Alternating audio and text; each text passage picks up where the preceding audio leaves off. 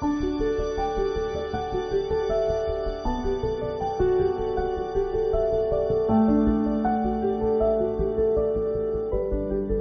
Padre Celestial, Señor, venimos delante de ti, Señor, como tu iglesia, tu cuerpo, Señor.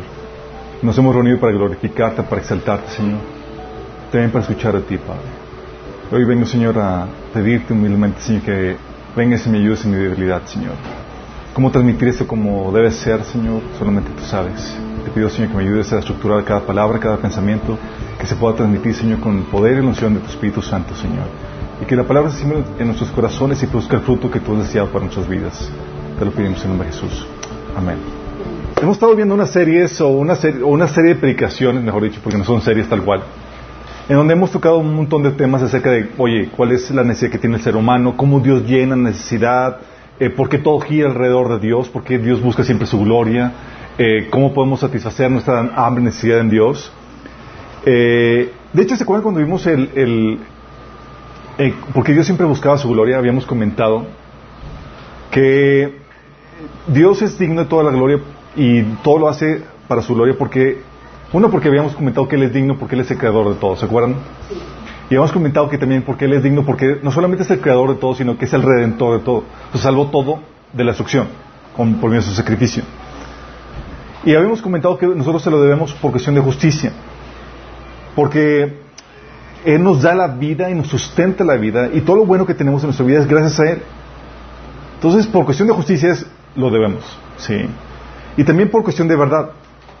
¿Por qué verdad? Porque habíamos comentado que no hay nada en el universo más importante que el Creador. O sea, nada en su creación se compara con el valor del Creador. Y por tanto tenemos que vivir unas vidas que reflejen ese sentido de verdad de que Dios es lo más importante en, en el universo. Sí. Entonces vimos que Dios se merece toda la gloria, toda la honra y por eso lo exaltamos en nuestras vidas. Vimos que Él satisface nuestra hambre y nuestra necesidad. Pero hay un aspecto que aunque involucra todo lo anterior, pero que no hemos tocado. Sí. Vimos que Dios es digno y lo exaltamos y lo, en nuestras vidas porque Él es el dueño de todo, el, nuestro redentor. Pero hay otro aspecto que es muy importante y quiero, no quiero que, se pase, que es por la belleza de nuestro Señor. Y es ahí donde dices, oh my goodness.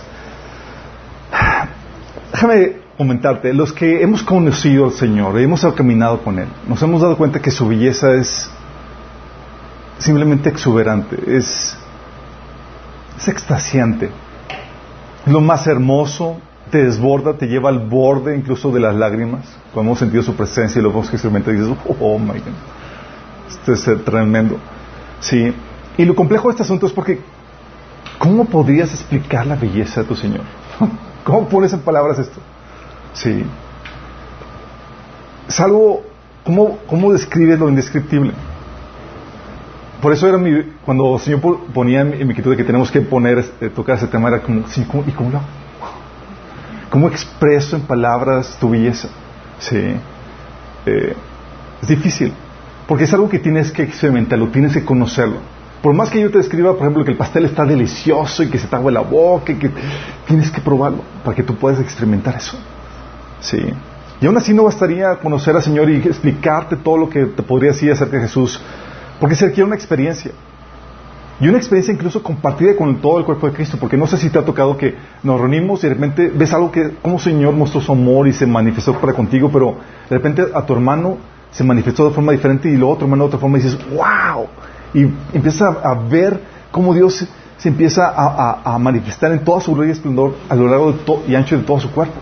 Sí manifestaciones, expresiones de amor, atenciones y cuidados que Dios hace a su cuerpo. Sí. Entonces mi idea es tratar de expresarte algo de la belleza Señor para, para lograr algo que eh, no sé si conozcan la palabra encandilar. Sí, recuerdo, yo no sabía a qué, se refiere eso, pero eh, era algo que se utilizaba mucho cuando estaba yo de primaria, kinder y demás. Que llegaban los amiguitos que coludían con alguna persona interesada en ti y se acercaban contigo para hablar maravillas de esa persona. A mí ya te conviene, eres muy bueno, y la la, y yo, es papi. Y lo que te es que sacaban todos los atributos para convencerte de que, de que se das una relación con esa persona. Sí, lo que le llamaban es que te encandilaban. Sí. Bueno, voy a tratar de hacer algo similar para, con, para contigo, tratar de encandilarte. Vamos a tratar algo de la gloria del Señor en ese sentido. Sí. Hablarte de la belleza de nuestro, de nuestro Señor. Pero es aquí donde he entrado difícil. ¿Cómo expreso esta belleza? Podríamos acudir a poesía. La Biblia habla de poesía en esto. ¿Se acuerdan la descripción poética de la amada en Cantar de Cantares?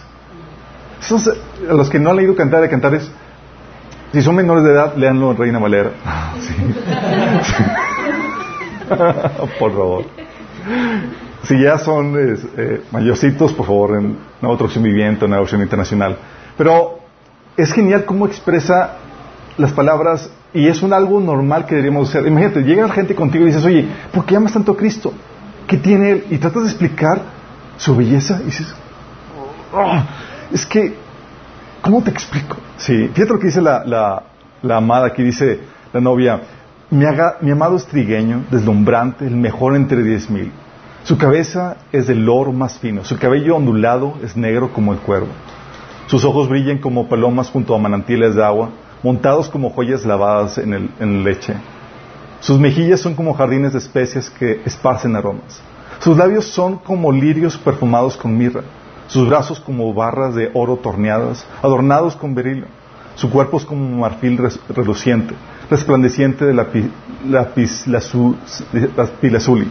Sus piernas son como columnas de mármol colocadas sobre basas de oro puro. Su porte es majestuoso como los nobles cedros del Líbano.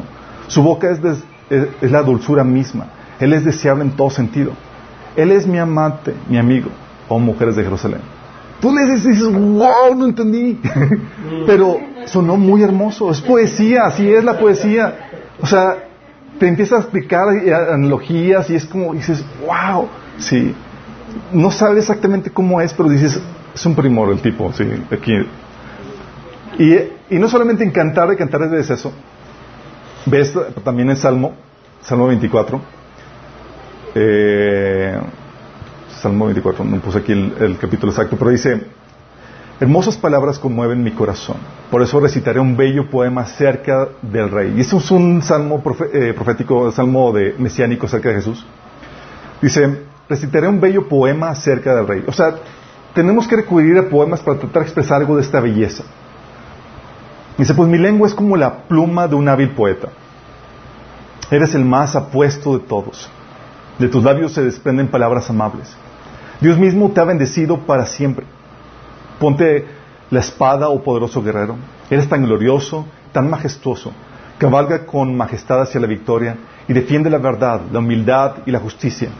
Avanza para realizar obras imponentes. Tus flechas son afiladas, traspasan el corazón de tus enemigos y las naciones caen a tus pies. Tu trono, oh Dios, permanece para siempre y por siempre.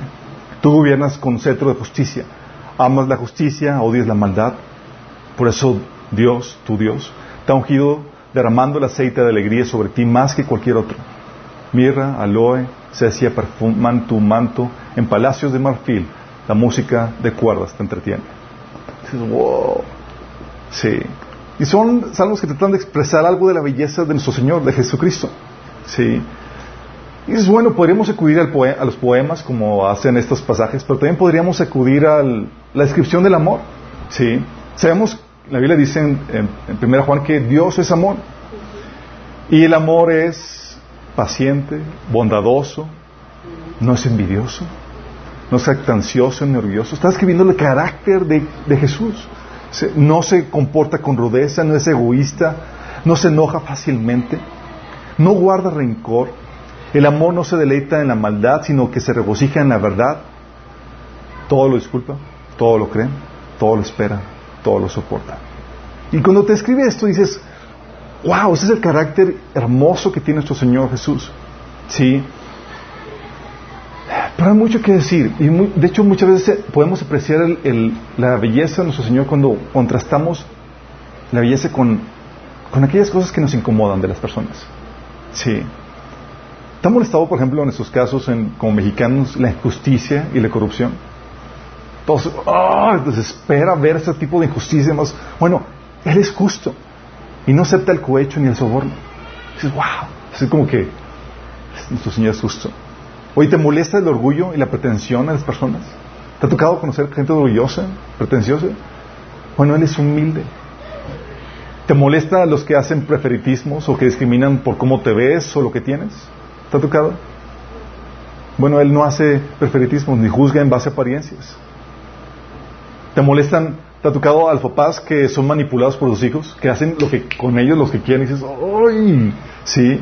O los esposos que son manipulados por sus esposas, así que no pueden hacer nada sin permiso. Sí. Bueno, Él no se deja manipular.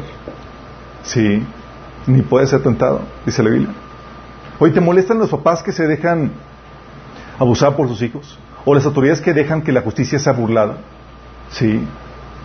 Oye, situaciones que hemos visto aquí en el gobierno, además que nomás no pudieron hacer justicia, los burlaron así. Y tenemos un Señor que no puede ser burlado. Oye, ¿te molestan los jueces y autoridades injustas que no le dan lo que, lo que merecen a los culpables? La Biblia dice que Él no tendrá por inocente el culpable. Él da el merecido. Oye, ¿te, ¿te molesta la gente explosiva, iracunda, que explota por todo? ¿Te ha tocado? Bueno, dice la Biblia que Él es paciente y tardo para la ira. Oye, ¿te molesta la gente rencorosa que te reclama y te recuerda todo lo que has hecho? O sea, no puedes sanar porque te recuerda. Bueno, la Biblia dice que Él perdona el pecado y no lo trae de vuelta. De hecho, lo, que lo avienta hasta el fondo del mar. Sí. Oye, ¿te molesta la gente pesimista que siempre espera lo peor? ¿Te ha tocado? dices, ¡ay, qué gente pesimista! Ve algo y cualquiera. Uno, nuestro Señor, en cambio, Él siempre da esperanza porque siempre visualiza un futuro glorioso y trabaja para ello. ¿Te molesta la gente indiferente, desinteresada, desatendido de tus necesidades o de los necesitados? Nuestro Señor muestra interés y es defensor de los más necesitados como las viudas y los huérfanos. ¿Te ha tocado situaciones donde la gente no cree en ti y te hace a un lado? ¿Te molestado cuando hacen eso? Bueno, Él cree que puedes e incluso apuesta su vida por ti. ¿Te molesta cuando la gente habla, eh, no habla o es inexpresiva, se calla? ¿No sabes qué onda con esa persona? Algo que hemos visto en los, en los talleres anteriores es que Dios habla y es muy expresivo, te habla de un montón de formas. ¿Te molesta la gente mañosa y majadera? Dice la Biblia que Él es puro. ¿Te molesta cuando te tratan como un número más? Los que han leído el IMSS podemos experimentar eso. Bueno, Él es personal y te llama por tu nombre. ¿Te dan lástima los perdedores, los losers? Él nunca pierde. Siempre tiene el control de toda situación. ¿Te molestan los cobardes? Él es valiente. Incomparable. ¿Te han entristecido situaciones donde tu cónyuge, tus seres queridos no te aman? ¿No te desean? ¿Ni ven por tu bien? Bueno, Él tiene un profundo interés en ti. Te ama y te desea al punto de celarte enojarte cuando no corresponde su amor. Qué fuerte, ¿no? Estamos hablando de, este ser, ¿quién es este Es Jesús, ¿sí? La belleza de sus atributos, la forma en que despliega su, su carácter es simplemente asombrosa. Por ejemplo, déjame profundizar un poco más en esto. Cuando yo empecé a conocer al Señor, algo que me empezó a, que me, que me cautivó fue su sabiduría. Es increíble, increíble. Entonces, de, aspectos como la profundidad de su sabiduría en su creación. O sea, si estás consciente que todas las áreas académicas lo que hacen es solamente estudiar la creación de nuestro Señor, lo que Él hizo, las profundidades y demás. O sea, no podamos de aprender, de estudiar cómo funcionan las cosas. Es insolable. O sea, desde el diseño de las aves, o sea, de la aerodinámica de los animales y demás, nosotros tenemos que aprender para sacar modelos a imitar aún los peces y demás, y dices, wow, el diseño, la, forma en que eh, fue, hecho. E incluso no solamente el diseño y la sabiduría en cuanto al diseño, sino la ternura con las que hace las cosas. ¿Te ha tocado ver los videos donde están el oso y la osita, eh, eh, los, cachorros jugando y me dices, wow, eso lo hizo mi Señor? sí. O sea, la ternura, la belleza, la destreza en su creación, dices, es increíble. Aún tu cuerpo humano refleja la sabiduría. Los que han estudiado medicina sé que, o sea, no, es una de las carreras más arduas por lo profundidad y luego tienes que ser tu especialidad porque así de profundo es el conocimiento de la sabiduría que, que emana nuestro cuerpo. Los átomos, la física cuántica, los planetas, las galaxias, las leyes de la naturaleza. Tú puedes buscar e indagar, meterte a conocer la, creación. Y en nuestro vasto conocimiento, conocemos tan poco de la creación. Nada más imagínate, ahorita más que nunca, y los científicos han concluido que conocemos tan poco. Y eso es conocer de la creación, ¿sí? Que es menor al creador. Imagínate cuán insolable no es Dios. No solamente el asombroso de, su sabiduría en la creación, en cómo lo hizo, sino también la sabiduría en su victoria en la cruz. ¿Te has puesto a meditar en ello? ¿Cómo burló y humilló no solamente a un individuo, sino a una hueste, a un ejército de poderosos ángeles, sin asestar ni un solo golpe? Si te has puesto a pensar, ¿cómo venció sin asestar ni un solo golpe? Y sigue burlando y sigue humillando al enemigo. Sí. Satanás, oye, después de que Jesús los humilló, dice la Biblia, públicamente en la cruz, venciendo sobre ellos en la cruz. El enemigo todavía se levanta así como, ah, voy a hacer algo en contra de, los cristianos, los voy a perseguir y matar. Y Dios dice, no preocupes, los voy a santificar por medio de ellos, los voy a dispersar y se van a multiplicar. ¡Ah! El enemigo sigue frustrado. Dice, bueno, lo voy a meter en la cárcel. No se preocupe. Lo van a convertir en iglesia. Van a adorarme y convertir a los soldados que vayan, que estén ahí contigo. Ah, los voy a aislar en calabozos. Van a utilizar tiempo en oración y en escribir el Nuevo Testamento. los voy a afligir con dificultades y debilidades. No van a parar. Van a utilizar eso para inspirar a más personas e infundir en valor en los más débiles. Los voy a matar. Morir de ganancia y van a resucitar. Voy a aumentar la maldad. Dice la Biblia que abunda la gracia de Dios todavía más. Simplemente no hay forma en que pueda ganar. Y dice la sabiduría de Dios. Y burla al enemigo vez tras vez. Sí. Y no solamente ve su sabiduría en la, en la, en la cruz, ve su sabiduría en, la, en su forma de pensar. Es en serio, te vuela la tapa de los sesos. Tú ves y dices, wow, no deja sorprender. Sí. De hecho, a tal punto es la sabiduría de Dios que te obliga a un reseteo mental para poderlo entender. Así es, en serio. O sea, dice la Biblia en 1 Corintios 1.21 que, que no puedes conocerlo pensando, pensando que Dios opera como opera el mundo. Se lo vas a, porque si, si tratas de conocerlo en la forma en la que el mundo piensa, lo vas a malinterpretar. Dice 1 Corintios 1.21 que Dios en su sabiduría se aseguró de que el mundo nunca lo conociera por medio de la sabiduría humana. O sea, tu sabiduría para entender a Dios, cero, no sirve. Así de, así de alta la sabiduría de Dios. 1 Corintios 1.21 dice que Dios en su sabiduría se aseguró de que el mundo nunca lo conociera por medio de la sabiduría humana.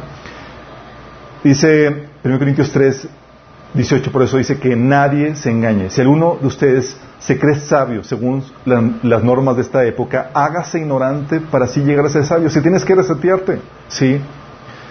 ¿Por qué? Porque no vas a poder entender por qué Dios hace lo que hace, la forma en la que lo hace. Por ejemplo, oye, ¿por qué permite la maldad en el mundo? Muchas cuestiones, típico cuestionamiento que la gente del mundo se hace. ¿Por qué permite la maldad? ¿Que no le importa a Dios? Luego llega, cuando te empiezas, te muestra su sabiduría y te dice, luego por amor a ti a tu prójimo, para darles oportunidad de que ustedes vuelvan. Sí. Porque a veces pensamos que los malos son aquellos y nosotros somos los buenos. Dios te muestra en su sabiduría que estamos en la misma problemática. Sí, es un de Pedro 3.9 acerca de eso. A veces decimos, la gente nos pregunta, es que ¿por qué Dios limita el sexo al matrimonio? Sí, ¿cuál es la sabiduría en eso? Luego ves las enfermedades venéreas, los embarazos no deseados, los lazos emocionales rotos y demás y dices, ah, hay sabiduría detrás de todo esto. Sí. ¿O por qué Dios permite tal o cual enfermedad? ¿Sí? Cuando tú ves que la Biblia lo permite para, por ejemplo, el caso de Pablo, regular su orgullo, que tiene problemas de orgullo, o lo permite para pulir tu carácter, o para glorificarse en tal o cual situación. Pero tú no entenderías, tú dirías, Señor, no quiere que, esté, que pase este tipo de enfermedad. ¿Sí? ¿O por qué envía a sus siervos, sus siervos, hijos de Dios, a que pasen dificultades y problemas de necesidad? ¿Se han preguntado? Y resulta que Dios lo hace en su sabiduría para mostrar al mundo el espíritu que tienen sus siervos y que no están ahí por dinero, sino por amor a ti. Fíjate lo que dice Pablo, 2 Corintios 6, del 4 al 6. Dice Pablo, en todo lo que hacemos, demostramos que somos verdaderos ministros de Dios. Fíjate, dice, en todo lo que hacen, muestren que son verdaderos ministros. Dice, ¿cómo? Con paciencia soportamos dificultades, privaciones y calamidades de toda índole. Fuimos golpeados, encarcelados, enfrentamos a turbas endurecidas, trabajamos hasta quedar exhaustos, aguantamos noches sin dormir y pasamos hambre. demostramos lo que somos por nuestra pureza, nuestro entendimiento, nuestra paciencia, nuestra bondad, por el Espíritu que está dentro de nosotros y por nuestro amor sincero. Si te das cuenta, el, señal de, un verdadero siervo, dices, ¿por qué Dios permite eso? Para probar y mostrar al mundo que son realmente siervos míos. Sí. Es ahí donde empiezas a entender muchas cosas y, y muchas preguntas que tenemos el hombre que no entendemos por qué Dios actúa como actúa. ¿Por qué manda al profeta más grande del Antiguo Testamento a Juan? Mayor que Moisés, que Abraham, que todos los antiguos, lo envían mal vestido y mal comido. ¿O por qué Dios decide mandar a su hijo en una familia pobre y perseguida? ¿O por qué escoge lo vil y lo menospreciado de este mundo? ¿O por qué la gente buena, que se esfuerza y que se porta bien, jamás conseguirán obtener el cielo por sus buenas obras? ¿O por qué tenemos que amar a nuestros enemigos y devolver el bien por el mal? ¿Cuál es la sabiduría y la lógica de eso? Y podemos mencionar muchos ejemplos más. Pero dices ahí, ¿no entiendes a Dios? No es porque la esté regando Dios, sino porque tu sabiduría no te da suficiente para comprender su sabiduría. Necesitas ser enseñado en sus caminos. Por eso generalmente los caminos de Dios son la antítesis de lo que el mundo propone. Y, lo, así funciona para todo, para tu matrimonio, para tu, la educación de tus hijos, la concepción de éxito, la antítesis. Sí. Y cuando Dios te empieza a mostrar cómo opera y cuál es la sabiduría, y empiezas a experimentar y ahondar en eso y quedas, wow, wow. Yo creo situaciones donde le preguntaba, Señor, ¿por qué? Por ejemplo, cuando estudiaba la, estrategia de mercadotecnia que Dios tenía en el Nuevo Testamento, dice, Señor, muy mala estrategia. Mala, Señor. Sí. a mi criterio, y me pongo a pensar humano, necesito que me enseñes qué onda. Y el Señor me enseñaba era, wow, me quedaba asombrado con su estrategia. Porque su sabiduría es sorprendente. Bien decía, Pablo en Romanos 11:33, oh profundidad de las riquezas de la sabiduría y de la ciencia de Dios, cuán insolables son sus juicios, inescrutables sus caminos. Y eso es por lado su sabiduría, su gracia, su misericordia manifestándose en paciencia, en una tardanza para su ira, es también asombrosa. ¿Por qué? Porque Dios no te da el trato que merece tu maldad. Y eso es un alivio sino que es paciente, misericordioso, tardo para la ira y persistente en su amor por ti. Y tú lo ves desde el inicio. Por ejemplo, cuando hizo el hombre al inicio, en vez de desahuciar al ser humano, decirle, sorry, ya metiste la pata, va contigo. ¿Sí? Al contrario, decidió tener misericordia e implementar un plan de redención. Dices, ¿por qué? O sea, lo hizo a sabiendas, metió la pata y todavía persistes y decides no abandonar al ser humano. Con Caín, por ejemplo, ¿se acuerdan cuando mató a Abel? ¿Por qué, no Dios no le dio más tuerzo? En vez de quitarle la vida, lo deja vivo para darle tiempo para que se arrepienta. Ese es nuestro Dios. Aunque el hombre lo había rechazado, Dios lo buscaba, lo seguía persistiendo y tocando a las puertas de su vida. Y esto lo hizo Dios para que todos lo busquen y aunque sea tientas, lo encuentren, como dice la Biblia. Oye, ¿se acuerdan con las naciones conquistadas en Canaán? ¿Se fueron las que fueron destruidas? Dice la Biblia que aunque lo rechazaban, esas naciones rechazaban a Dios, Dios era paciente para con ellos, no eliminándolas inmediatamente, ¿sabías? En sus pláticas con Abraham, Dios le decía, Abraham, tienen que esperarse, nos, tenemos que esperarnos unos 400 años porque el pecado de estas naciones aún no llega a su colmo. 400 años, Señor. sí, porque soy paciente. Sí. Seguía esperando hasta que sus pecados llegaran al límite, tal vez en espera de que atendieran a su voz y volvieran a Él.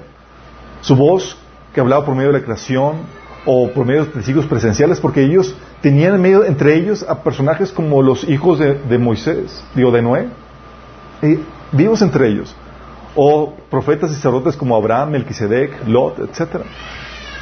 Y luego con Israel, si alguien puede presumir de misericordia y de gracia sobre gracia, son los cabezones de Israel. ¿Sí? Y luego nosotros abajito. Oye, en el desierto, los saca de Egipto, los, los ven su gloria, sus prodigios, y lo desafiaban a Dios vez tras vez. Con el episodio del becerro de oro, ¿se acuerdan? Las quejas por el agua, las quejas por el hambre, quejas por el desierto, quejas porque eh, la tierra prometida estaba, tenía gigantes, quejas por el mal liderazgo, eh, desobediencias por el maná, inmoralidad con, eh, con mujeres moabitas. Y vez tras vez decía, Señor, aquí ya les va a dar más tuerzo. Dios era, no, paciencia. Sí. Y de misericordia vez tras vez. Y luego ellos entendieron, comprendieron la lección. No, entrando a la tierra prometida, Dios los prospera y ellos abandonan a Dios por otros dioses. Y los entrega a Dios a sus enemigos. El pueblo de Israel, bajo la presión de los enemigos, se arrepienten, vuelven a Dios y Dios en su misericordia los rescata, levanta el líderes y los vuelve a librar de eso. ¿Y el pueblo de Israel entendió? No, vuelven a cometer error. Sí. Vuelven a clamar a Dios, Dios los vuelve a rescatar. Así, vez tras vez dices, qué, paciencia, qué paciencia. En la época de reyes, dices, ya comprendieron, ya tienen reyes. Se apartaban vez tras vez y Él no los abandonaba, Dios no los abandonaba. Y en vez de derramar su ira inmediato, ¿sabes qué hacía Dios? Enviaba profetas, maestros, vez tras vez, para tratar de convencerlos y, de que volvieran de su mal camino. Para, tratar de evitar ese juicio. O sea, decía el Señor, ok, o sea, profeta Jeremías, oye, profeta Isaías, oye, profeta, eh, y mandaba un montón. No uno, no dos, no tres, montón de profetas. Dios insistiendo, por favor. Entonces con el Mesías. Oye, lo rechazaron. No dice la Biblia que aunque lo rechazaron, dice Dios, yo no los he rechazado todavía. ¿Te das cuenta de la paciencia la misericordia? O sea, no lo rechaza, sino que promete tratar con ellos para traerlos de vuelta a Él. Y lo mismo hace contigo. Lo mismo hace contigo. Así es nuestro Señor. Caída tras caída. Y Él no te rechaza, sino que sigue invitándote a que vengas a su presencia para que te dejes limpiar por Él. Ah, hijo, te ensuciaste, ven acá. Y te llama a su presencia.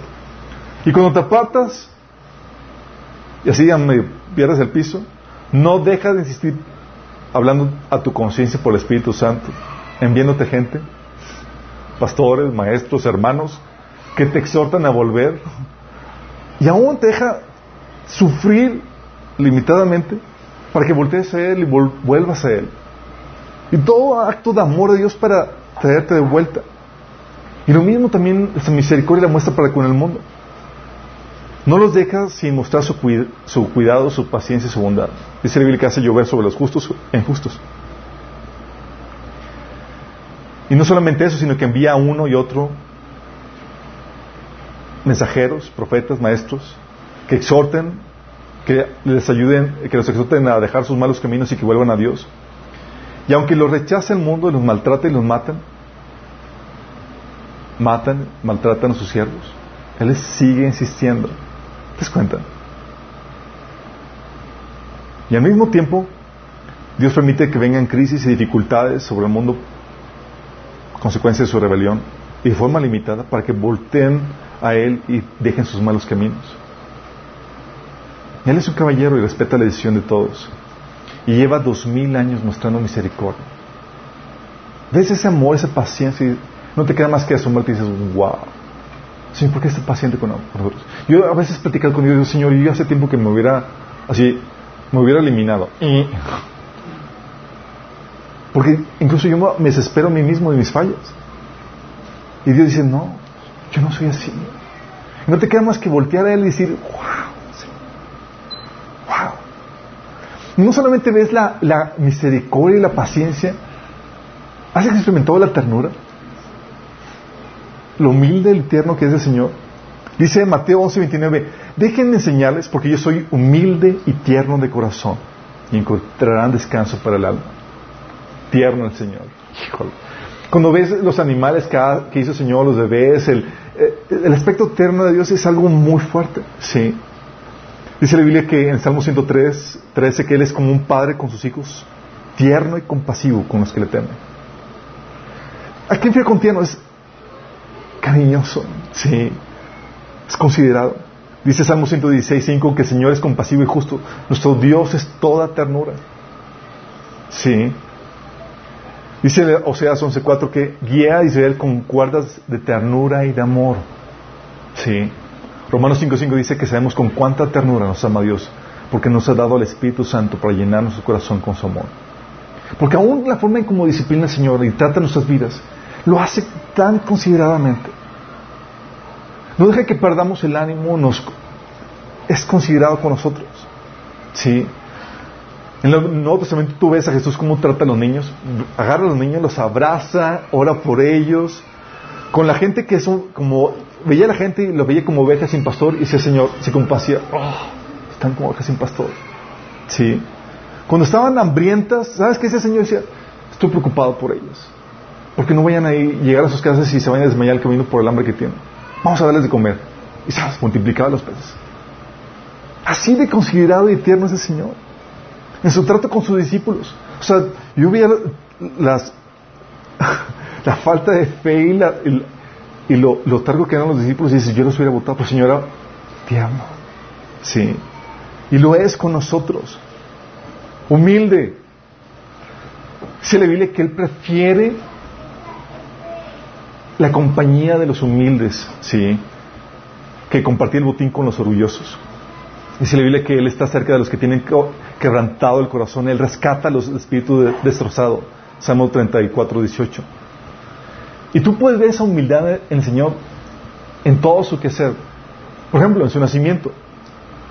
Oye, de todas las personalidades que pudo haber invitado para recibir al Rey de Reyes, Señor, Señor, Él escoge a la gente más despreciada de ese tiempo.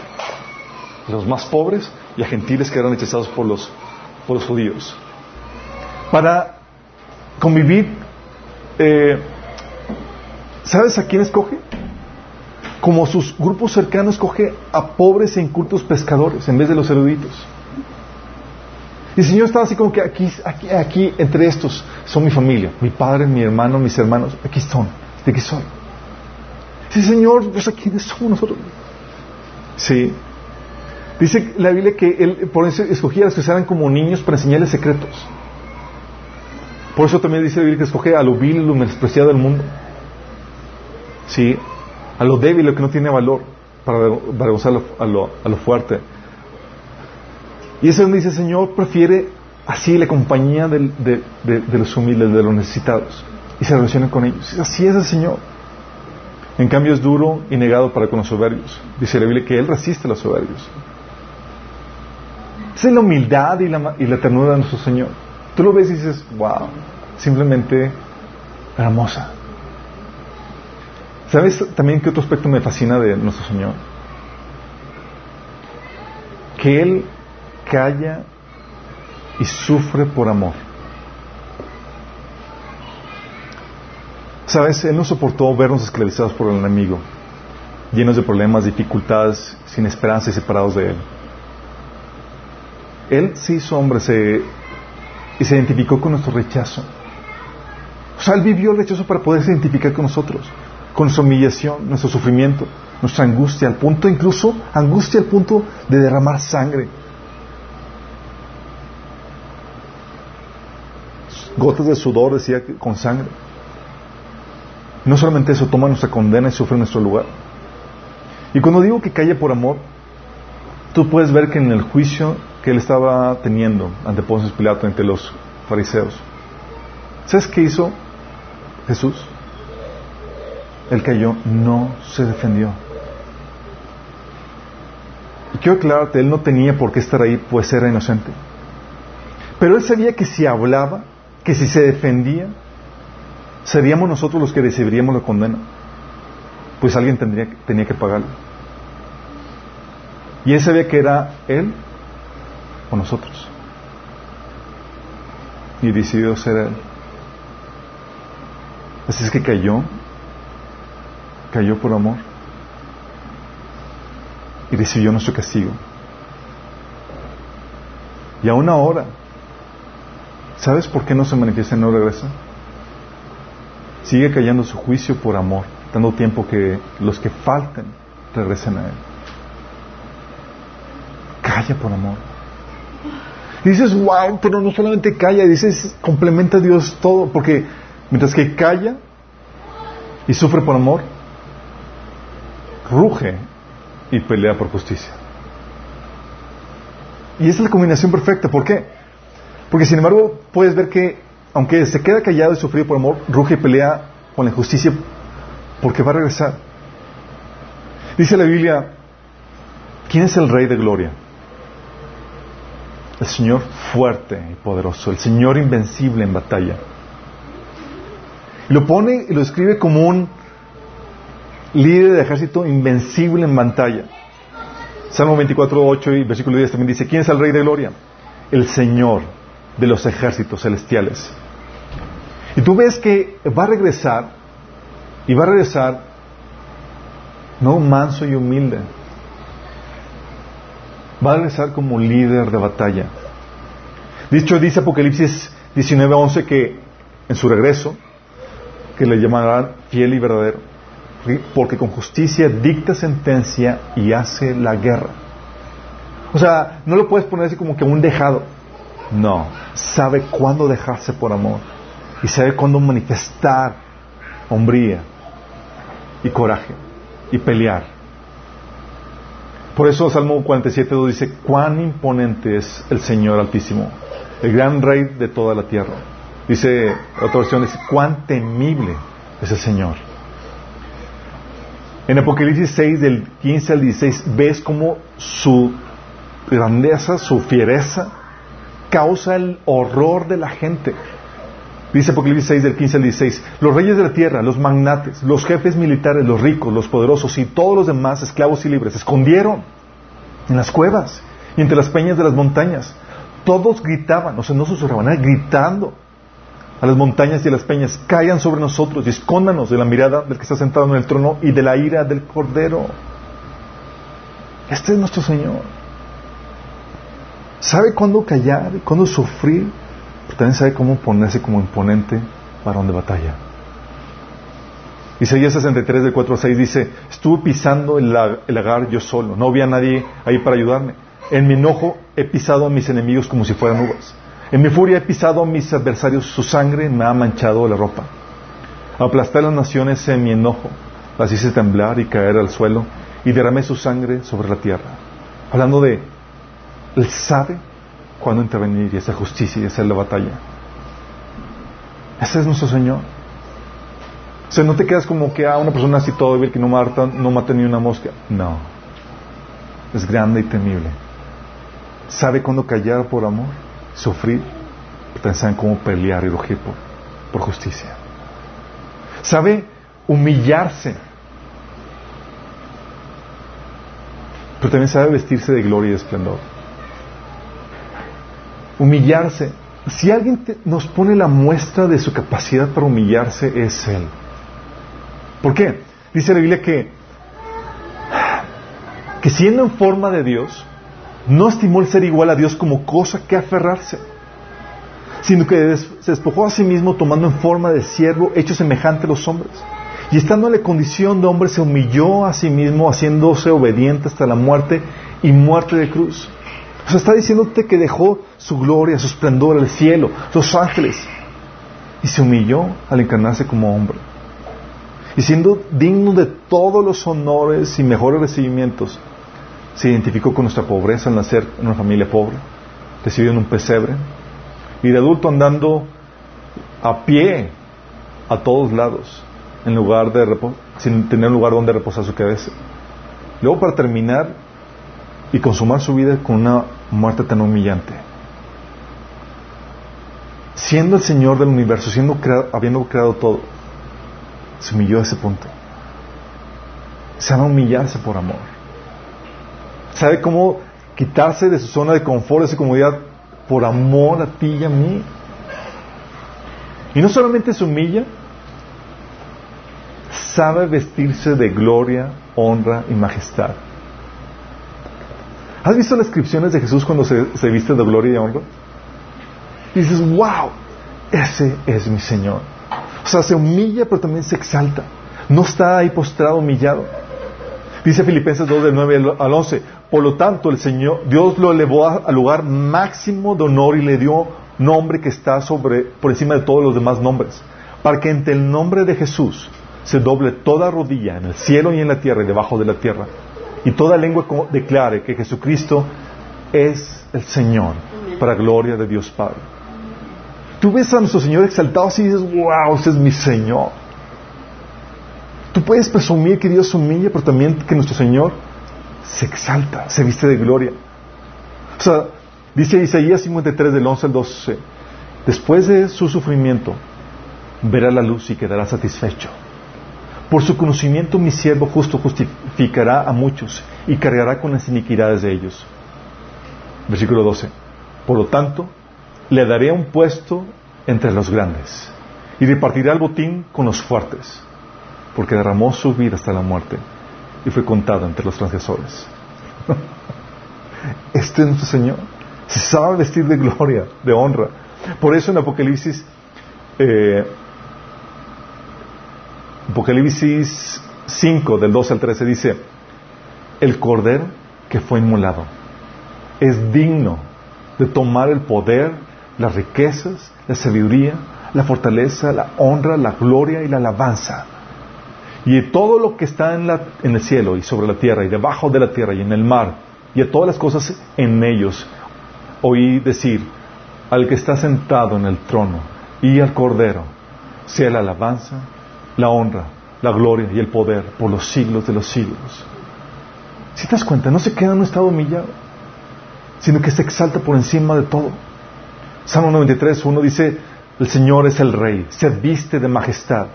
Ciertamente el Señor se viste de majestad y está armado con fuerza. Salmo 104, 1, te has vestido de gloria y majestad. Y ese es nuestro Dios. Presumimos a un Dios, a un Señor lleno de gloria y majestad, digno de toda la alabanza, la honra, la gloria y el poder. Por eso, en 1 Tesalonicenses 1.10 dice, que en el día en que venga va a ser glorificado por medio de sus santos y admirado por todos los que hayan creído. O sea, vamos, a este Señor que estamos, del que te estaba hablando, lo vamos a ver.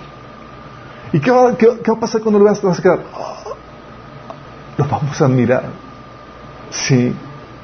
Dice, va a ser admirado por todos los que han creído, entre los cuales están ustedes, porque creyeron en Él, en el testimonio que les dimos. Y esto lo ves en teoría y lo ves en el, Evangelio, pero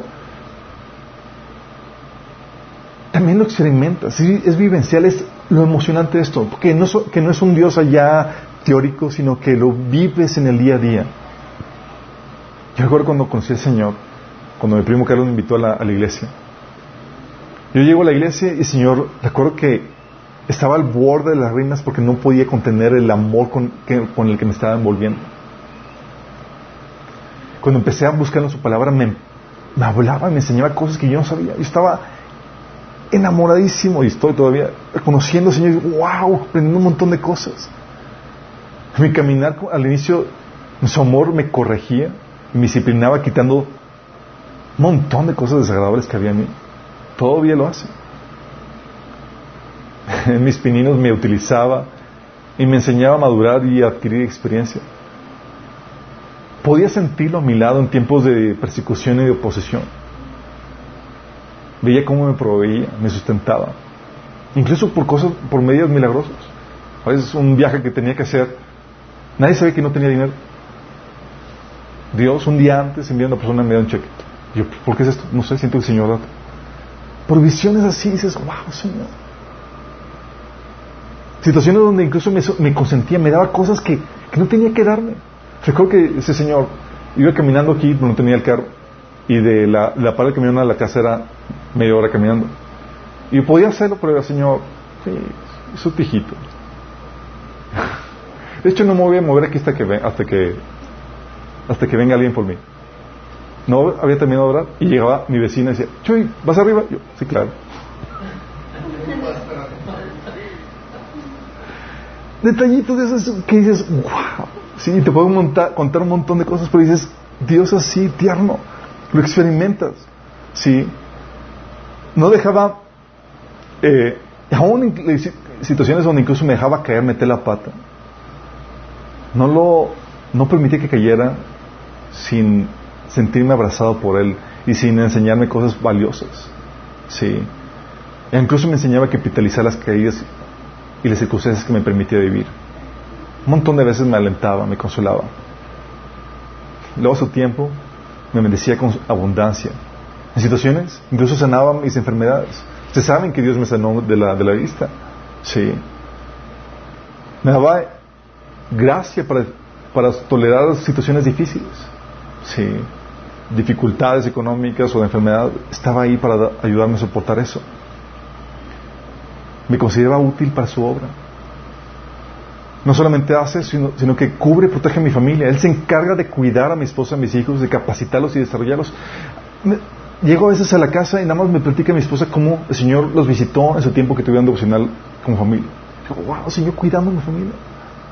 Sí. O Dios dándole sabiduría a mi esposa para que sepa hacer esto o aquello. Y digo, wow. O sea, Él tiene control de mí y de los míos. luego, cada mañana me espera eh, expectante en las visitas que tengo con visitas que tengo con él en la mañana para tener mi tiempo con él listo para llenarme con su amor y mostrarme su gloria en su palabra no es hermoso chicos Tienes que realmente conocerlo para saber experimentarlo. Yo te puedo dar toda la descripción de, qué rico está el pastel, pero tienes que probarlo. Él es la perla de gran precio que dice la Biblia. Estar con Él conocerlo, experimentarlo en el día a día es lo más hermoso, lo más glorioso, y es para ti y es para mí. Ahora entiendes con estas descripciones que te digo lo que Pablo decía. Pablo decía, todo lo considero pérdida por razón del incomparable valor de conocer a Cristo Jesús, mi Señor. Por Él lo he perdido todo, lo tengo por estiércol a fin de ganar a Cristo y encontrarme unido por Él. Así de, de hermoso es esto. ¿Sabes? Yo no, yo no me había captado que los regalos más hermosos que Dios te da en esta vida no son bendiciones económicas, son personas relaciones. Que son, el valor de una persona supera todo. Porque te pueda dar un carro y demás. Cuando Dios me dio a mi esposa, consciente de ese entendimiento y sabe que mi regalo era mi regalo más apreciado aquí en la tierra. Sí. Una persona. Alguien que cuidara, amar, alguien que me, que me correspondiera el amor. Y cuando entiendes que lo más importante son las personas y las relaciones, ¿Entiendes por qué Jesús y tu relación con Él es la prioridad? Porque tú podrás tener bendiciones económicas y demás, pero lo importante es tu relación, de donde fluyen todas esas bendiciones. Y a veces nos perdemos de piso. Sí, nos enfocamos en lo que me dieron, lo que me... Sí, y no en esa relación. Por eso el Señor decía en Génesis 15.1, hablando de Abraham. Imagínate, el Señor se presenta a Abraham y le dice, Abraham, yo soy tu escudo y tu muy grande recompensa. Y dices, yo, sí. Por eso Jesús decía que cuando encuentras Él, vale la pena dar tu vida por Él. Dice, porque todo el que quiera salvar, su vida la perderá, pero todo el que pierda su vida por mi causa, por mí, la hallará. Y esto, hablar un poco de la belleza de nuestro Señor, como cristiano, es para animarte y para ayudarte a que no pierdas la vista de tu Señor. No la pierdas. Porque el enemigo va a querer desviar tu atención de las cosas, de, lo que realmente es importante en tu vida. Dice Mateo 13:22 que va a tratar de desviarte con afanes, con eh, metas y prioridades de este mundo, cuando lo principal es esa relación con Él. Como cristiano muchas veces perdemos el, esplendor y así como suena en la, pareja dices, ¿se acabó el amor? No, no se acabó el amor, simplemente no lo cultivaste, no estabas con Él. No o sea, no es que el Señor perdió belleza, no es que perdió hermosura, no es que el Señor, te hiciste feo. No. Simplemente no hemos estado ahí para disfrutarlo, para mirarlo, para desarrollar esa relación. Y entonces cuando el amor empieza a decaer. Pero cuando estás ahí para disfrutarlo, para cultivar esa relación, para seguirlo conociendo, el amor sigue profundizando, sigue creciendo y te quedas todavía más enamorado. Entonces, como cristiano es para ayudarte, enfócate en tu Señor. Abunda en conocerlo, en profundizar en tu relación con Él. Y como las personas que no conocen al Señor, ¿sabes qué, cuál es la estrategia que el enemigo tiene? Cuando, porque cuando una persona descubre la belleza del Señor, no hace más que cautivarse y su corazón es ganado para Él. ¿Sí sabías? De hecho, dice la Biblia, fíjate lo que dice en 2 Corintios 2, 4, 4. Tal es la belleza del Señor que el enemigo lo que trata de hacer es poner un velo en las personas que no conocen a Cristo para que no vean tal belleza. Dice que el Dios de este siglo sigue el entendimiento de los incrédulos para que no le resplandezca la luz del Evangelio que despliega la gloria de Cristo. O sea, la belleza de nuestro Señor que despliega el Evangelio, el enemigo pone un velo para que la gente no lo vea. Sí. el Dios de ese, siglo, eh, sigue el, entendimiento de los incrédulos para que no le resplandezca la luz del Evangelio que despliega la gloria de Cristo, el cual es la imagen de Dios. Porque sabe que si tú alcanzas a comprender la belleza que hay en Él, encuentras que no hay nada más importante, nada más valioso en esta vida más que Él. Nada se le compara. Nada.